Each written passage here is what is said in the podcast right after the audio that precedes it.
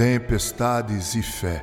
É disso que trata o texto no qual Jesus, depois de ter despedido seus discípulos e ter se recolhido para orar, deixa-os entrarem no barco para atravessarem o mar da Galileia, que foi, de repente, açoitado por uma forte tempestade.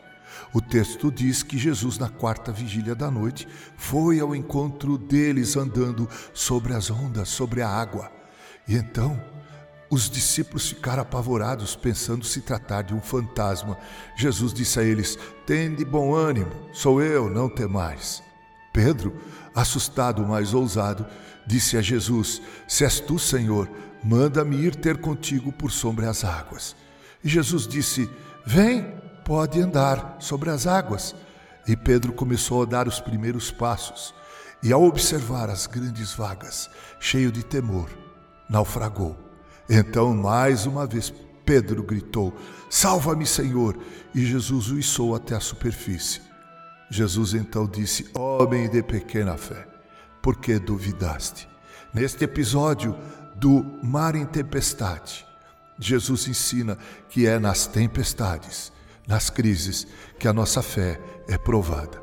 Conta-se que certo equilibrista divulgou que iria estender um cabo de aço por sobre um abismo e, equilibrando-se com uma vara de apoio, atravessaria aquele abismo. Uma enorme multidão afluiu àquele lugar para assistir o espetáculo. Então o equilibrista, depois de ter verificado tudo e ver que tudo estava em ordem, fez seus alongamentos e iniciou a perigosa travessia. Era pura adrenalina para todos que assistiam. Os corações batiam e pulsavam com maior frequência até que ele chegou do outro lado. A multidão o ovacionou e explodiu em aplausos. Ele então voltou pelo mesmo cabo de aço ao ponto inicial. A multidão o ovacionou mais uma vez. Foi então que, fazendo uso da palavra, o admirado equilibrista perguntou à multidão se ela acreditava que ele poderia repetir o percurso Todos aplaudiram e disseram que sim, que acreditavam ser possível. O equilibrista então pegou um carrinho de pedreiro e disse: Bem, se vocês acreditam nisso, quem está disposto a sentar-se nesse carrinho para que eu o empurre e chegue até o outro lado do abismo, andando sobre este cabo de aço?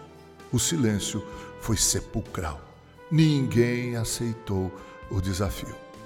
A vida cristã deve ser vivida na dimensão da fé Fé é um dom de Deus, porque a fé humana é idêntica àquela de Pedro, que diante dos ventos procelosos temeu e afundou. Tempestades servem para provar a nossa fé. A fé genuína nos faz olhar para Deus em vez de olhar para as circunstâncias difíceis que fazem parte da nossa vida. Nossa carreira deve ser empreendida com o um olhar fixo no Autor e Consumador da nossa fé. Com carinho, Reverendo Mauro Sérgio Adiós.